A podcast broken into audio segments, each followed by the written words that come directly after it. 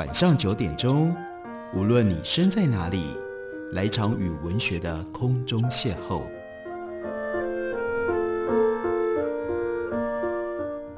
杨照谈书，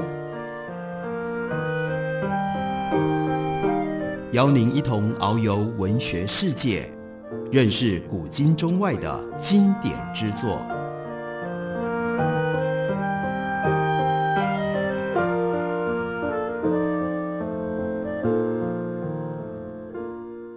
各位听众朋友，大家好，欢迎收听杨照谈书。本节目于台北广播电台 FM 九三点一，每个星期一到星期五晚上九点为大家播出。我是杨照。在今天的节目当中，要为大家介绍的，这是九歌一零九年散文选。九歌出版公司这已经变成了一个固定的仪式，他们每一年呢找一位主编编选散文选，把过去一年当中这位主编他认为在台湾可以看得到发表的这些散文当中。选出他心目中最好的作品，集结成书。今年为我们编选一零九年散文选的是黄立群，同时在每一年的散文选当中会选出一位作者的一篇文章，得到的是年度散文奖。而一零九年，也就是二零二零年，九个年度散文奖的得主是袁琼崇，他的作品是《普通人节选的神话》。袁琼崇他在书里面写了一段得奖感言。这个感言本身也是一篇很好的散文，篇幅很短，介绍了一个很特别的海洋生态现象，叫做鲸落。他说，在网络上看到鲸落的影片，蒙蒙蓝的海水当中，一团雾一般的庞大物体漂浮着，一动不动。讲述者说，那是鲸鱼正在缓慢下沉当中。我盯着画面半天都没看到明显的下沉状况，鲸鱼自若的。仿佛凝固在海水当中，几乎像是静物一般。据说鲸鱼会知道自己的死期，在将要死去的时候，它会游到深海区，然后垂直下沉。由于海水的浮力，这个下沉非常的缓慢，缓慢到如同花开，如同种子发芽，并非肉眼可见，要用那种缩时摄影才能够观察到动静。而这似乎静止的状态当中，鲸鱼的身体。就成了供养，一大群鱼类环绕着它分食，在深海当中，这个状态竟然能够维持四个月到半年。当然，就看这只鲸鱼的体积而定。沉到海床上之后，继续有其他深海的生物在鲸鱼的躯骸当中各取所需。一座鲸鱼食堂，据说可以供应上万种生物体的存续繁衍。这种供养长达百年。不但滋生万物，而且还改变了海洋的生态。他说，当文章被收集成书之后，某种程度可以视同经络，应该要完成的已然完成，而浮沉在时光长流当中，供养了什么人，我们其实不知道。你不会知道谁因为这样的一本书读到了这样的一篇文章，这就是袁琼崇的意思。更不会知道的是，什么样的人读了这篇文章，得到了什么样的启发。他说：“九歌这许多年来，每年固定以年度文选，制造了一个又一个美妙的经络。定锚文学海床上，看似无声，但如同真正的经络，影响和威力，也许要到百年之后才见真章。”他说：“我非常荣幸，在今年成为经络的一块小小的、小小的肉片。他提供在这个经络架构当中小小的、小小的一块肉片。”标题叫做《普通人节选的神话》，这讲的是什么呢？讲的是羽生结弦。如果有喜欢看花式溜冰的朋友，应该对这个名字在最近这几年当中一点都不陌生。这是突然之间崛起的国际间滑冰的明星。我们接下来就来读袁琼琼的这篇散文吧。开头他说：“我和羽生结弦的相遇非常稀松平常，就只是在网络上乱逛，他的名字跳出来。”他说：“第一个感觉是这个名字实在太不食人间烟火了，甚至误以为这是大陆古装奇幻剧的剧名，或者是其中的角色。因为对仙幻剧没有兴趣，没特别注意。后来又遇到了，是在网络查占星资料的时候，阴阳师跳出来，点了看，是一个短视频，不到一分钟，双框画面，一边是真的人，一边是卡通角色，两边人物动作一样。”服装类似，蛮有趣的。所以他就把这段录影存了下来，知道那边的真人他就叫做羽生结弦，不过还是不知道他到底是干什么的。接下来呢，这是大数据的功能，因为他曾经选过羽生结弦的影片，很容易到处就看到了这个人，发现原来他是个日本人，而且呢，被日本人称之为叫做破二次元壁的美少年。破二次元壁当然具有奇幻跟漫画的这种意味。袁琼琼也不了解这到底什么样的称号，因为看羽生结弦的样子，实在不知道这个美少年到底美在哪里，觉得他就是一张小日本的奶油脸，眼睛细细的，下巴肉肉的。不过有一件事情很奇怪，感觉到这个人好像有好多张脸，不像是同一个人。后来才知道，可以在网络上找到。非常完整的羽生结弦的成长史，他的影像从四岁一直到成年都可以找得到。少年的时候有一点点龅牙，当然后来就去整了牙，调整了容貌。那有时候尖下巴，有时候圆下巴，眼睛有时候大，有时候小，而且呢，有时候单眼皮，有时候双眼皮。当然，这还不是真正的作用，真正让羽生一个人多面最大的原因。其实是他的表情。羽生结弦依照袁琼琼的看法，可能是名人当中表情最多变而且最复杂的人。他认为，甚至超过了专业演员。他的神情传递出的情绪情感丰富到不可思议。如果对他不熟悉，很容易把他看成好几个人。网络上流传叫做“羽生三兄弟”的图片，分别是羽生结弦、羽生结实跟皮皮玄。看名字都可以分辨出三个人不同的个性，其实这都是同一个人，不同的表情，不同的表现。羽生在花式滑冰界工业标炳，但是造成他这么广受欢迎，和他的多变、每每行止出人意表，一定也有关系。所以他就说，他在 YouTube 上面看到一段影片，被迷住了。我们来看一下什么样的画面，那是空旷的冰场，打着淡紫色的光。三四个人在冰上滑来滑去，其中有一个人全身都是黑的，在冰上低头站立。音乐响的时候，他微微的抬头，肩下沉，手臂打开，脚尖触地，在原地转了一圈，之后整个身子倾侧，如同花开。伴随旋律，他开展双臂，风吹拂一般向冰场中心飘去。拍的是远景，华星则在冰上只是朦胧的一个黑影。小而且遥远，并看不清楚他的脸孔。期间，其他的滑冰人来来去去，但是这个人就好像完全存在于另一个空间一般，跟别人毫不搭嘎，而且呢，也不受其他人的影响。袁炯炯说：“我看得屏气凝神，心完全被带去了。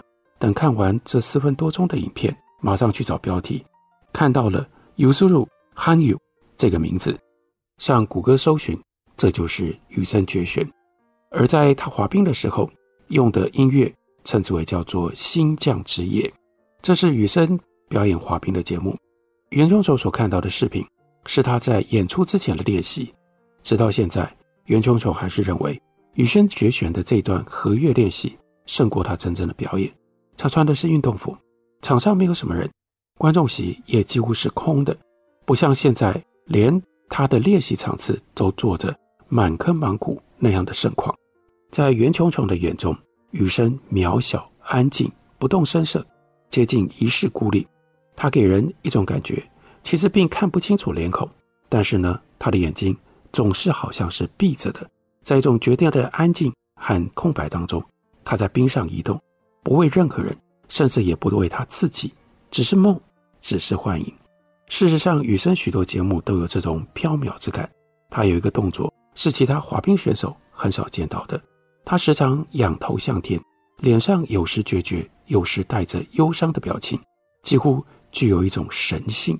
他也时常在冰上闭着眼睛滑行，那样侧着脸，双眼似垂似闭，从冰上飘过去的时候，不像有具体的身躯。许多人形容羽生的演出带有仙气，有时候真觉得，当然这两个字蛮庸俗的。可是好像除了这两个字，还真不知道能用别的任何的方式来予以形容。二零一七年年底，羽生因为脚伤停赛，对于全世界销声匿迹。因为没有新闻，所以呢，羽生对于袁秋虫感觉上好像是一个古人，或者是书里还是戏剧当中才存在的人物，没有实质感。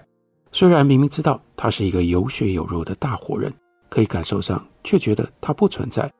因此，袁琼琼说：“我不像一般的粉丝有那么多的渴望与期待，反倒得以用一种平常心去认识雨生，并不像现在二零二零年的雨生节选，二零一七年的雨生节选是不一样的。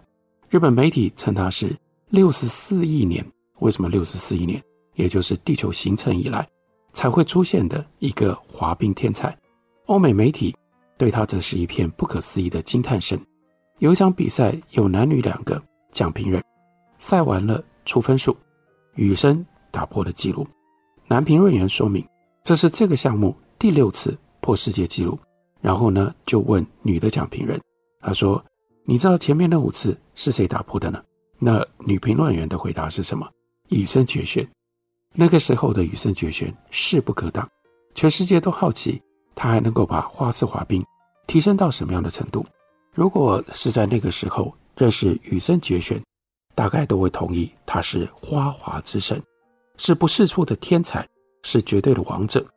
他之强大是超乎想象的，几乎每一场夺冠的比赛，他的得分都远超过银牌十多分。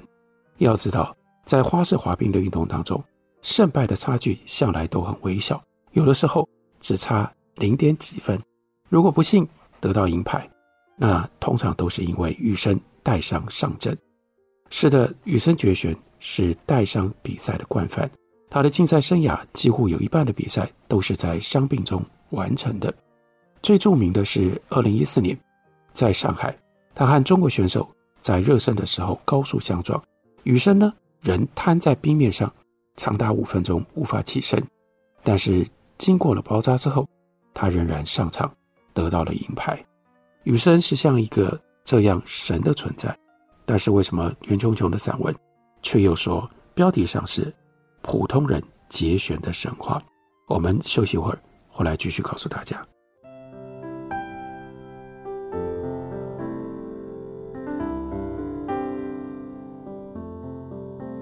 听见台北的声音，拥有颗热情的心，有爱与梦想的电台，台北广播 FM 九三点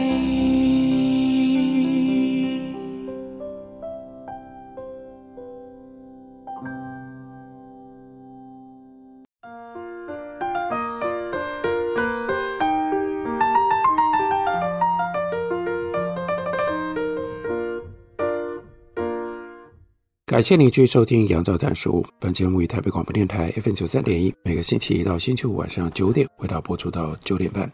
今天为大家介绍的是由黄立群所编的《九歌一零九年散文选》。散文选当中，把年度散文奖给了袁琼琼所写的一篇《普通人节选的神话》。这篇散文当中主要的题材讲的是日本的滑冰明星羽生结弦。袁琼琼在文章当中特别提到了二零一一年羽生所居住的仙台，他的家乡原来在仙台。那当然，三一大地震以及随后引发的大海啸，使得这个地方受到了非常重大的伤害。当时日本东北部近乎全毁，仙台不要说冰场，住宅区也都被海啸淹没，许多人无家可归，甚至羽生家也一样。当时的雨生，他曾经想过要放弃滑冰，是靠着过去的教练和那些曾经关注过他的人，还有他在少年时期就已经培养出来的粉丝，到处替他去找训练的场地，为他安排滑冰的表演，才延续了他的滑冰生涯。所以他的母亲就跟他说：“有那么多人帮助你，支持了你，你才能够走到这一步。”言下之意就是，你应该要感谢那些支持你的人。而不是自满于自己的成就。那个时候才十七岁，羽生听进去了，所以他参加二零一二年的世界杯锦标赛。他呢练习的时候扭伤了右脚，脚肿得几乎穿不上冰鞋，但是呢，他仍然先完成了短节目。然后第二天是自由项目，他怀抱着满满的感恩，画出了《罗密欧与朱丽叶》。这被粉丝昵称叫做“罗珠一点零”的节目，号称是掉坑神器，意味着你如果看了这个节目，几乎就像掉到坑里面去一样，就变成了羽生结弦的粉丝。羽生他自己叙述，他在上场的时候是闭着眼睛的，满心想着要为了要报答那些帮助过自己、支持过自己的人，呈现出最棒的节目。而这罗珠一点零并不是没有瑕疵。中段羽生摔了，奇妙的是那一摔在比赛观点应该是扣分的，但是从表演的观点，不能想象这套节目如果失去了那一摔，那会是多么样的可惜。节目内容是罗密欧发现朱丽叶身亡之后的悲痛，羽生结弦一摔跪地，随后起身的那几步踉跄，虽然是失误，情绪拿捏妙到毫巅。等到结束的时候，小罗密欧握着匕首。刺入自己的腹中，全场沸腾，观众们站起来鼓掌，都明白他们刚才见证了一场了不起的演出。这套节目无法复制，即使是羽生结弦自己都做不到。整套节目情绪是饱满复杂，满盈着十七岁少年那种对于横逆无法置信，却决定要拼死一搏，既悲伤又直接的决绝。没谈过恋爱的羽生结弦，竟然在节目当中。呈现了超乎他经验之外的情感。那这一次的比赛呢，在前面 show program，羽生拿到了第七名，但是却以第二段 freestyle 得到第二名的成绩，因为这样加总之后能够得到第三名，站到了领奖台。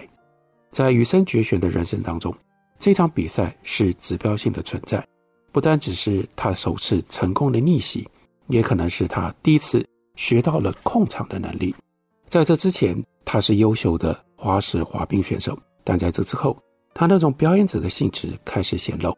另外，感恩也就开始变成了他的常态。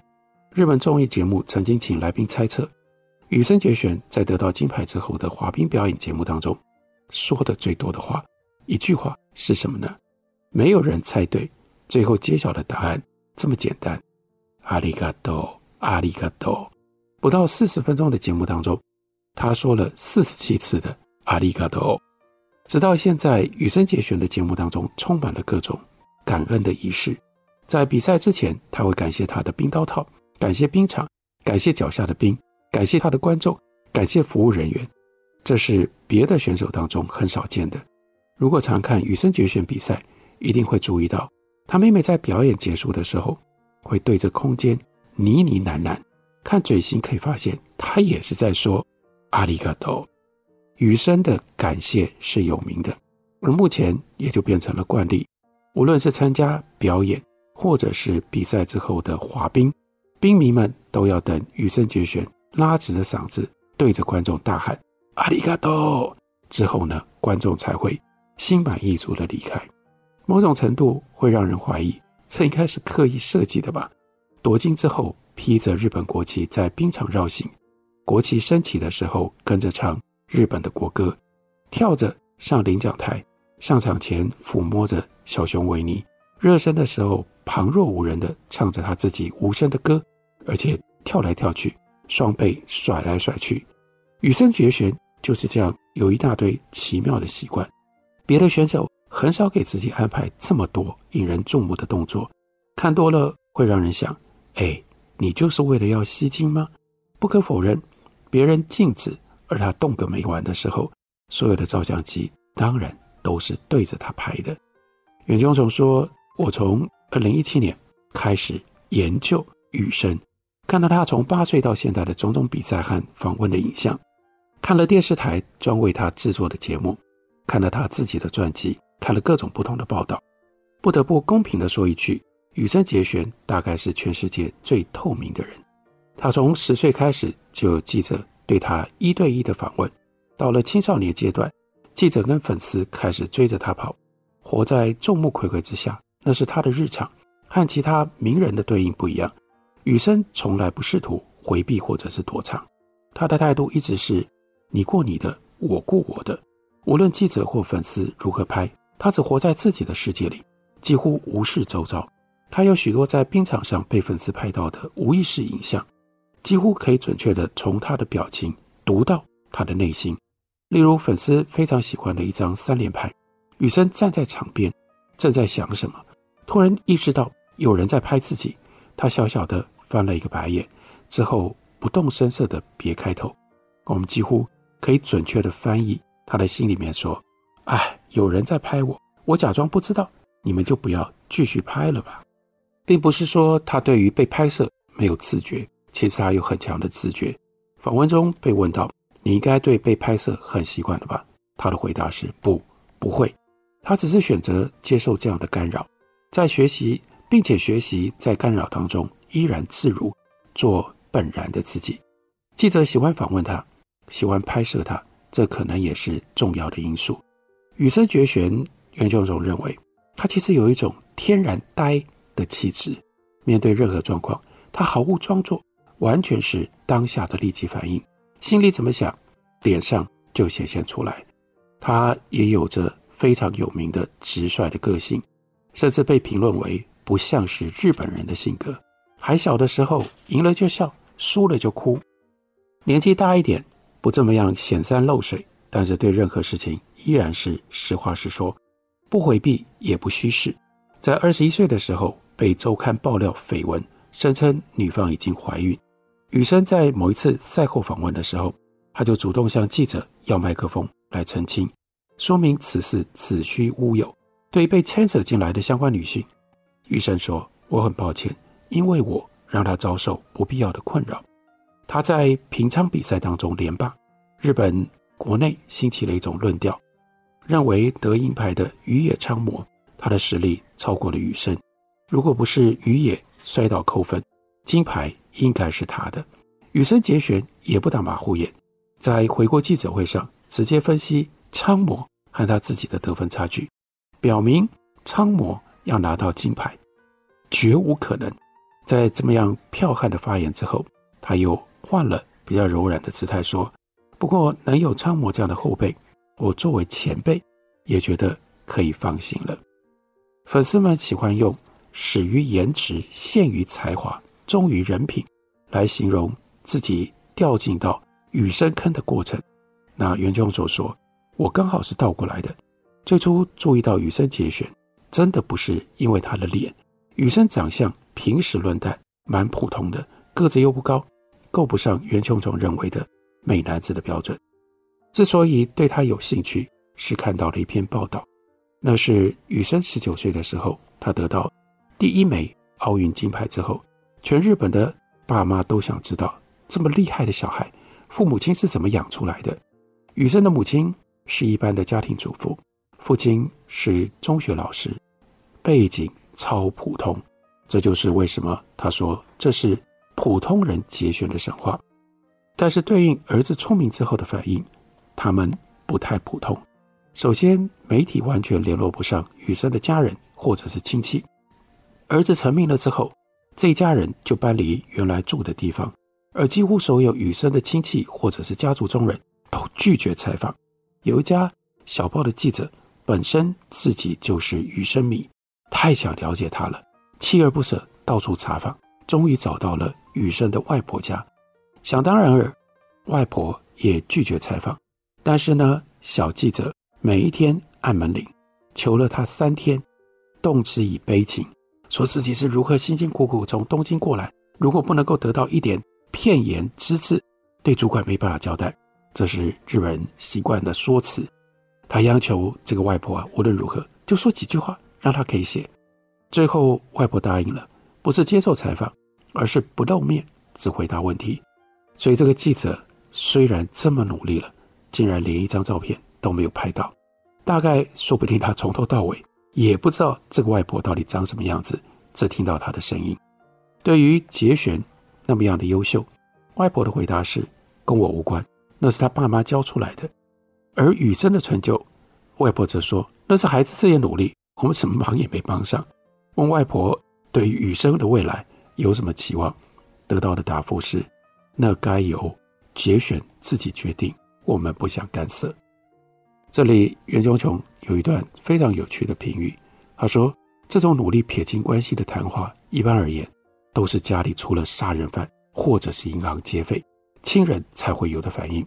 但羽生结弦可是奥运有史以来第一位获得男子单人花式滑冰金牌的亚洲人，遇到这么可以骄傲的事情，一般正常的人会如何努力表现？我想大家都看太多了，所以这是吸引。”袁琼琼最重要的理由，羽生这一家人真的很不正常。透过这种方式，我们读到了一篇很好的散文，同时这是充满知识性，让我们可以认识羽生结弦，并且更深刻的去理解羽生结弦对于日本、对于国际滑冰界到底代表什么的一篇重要的文章。感谢你的收听，我们明天同一时间再会。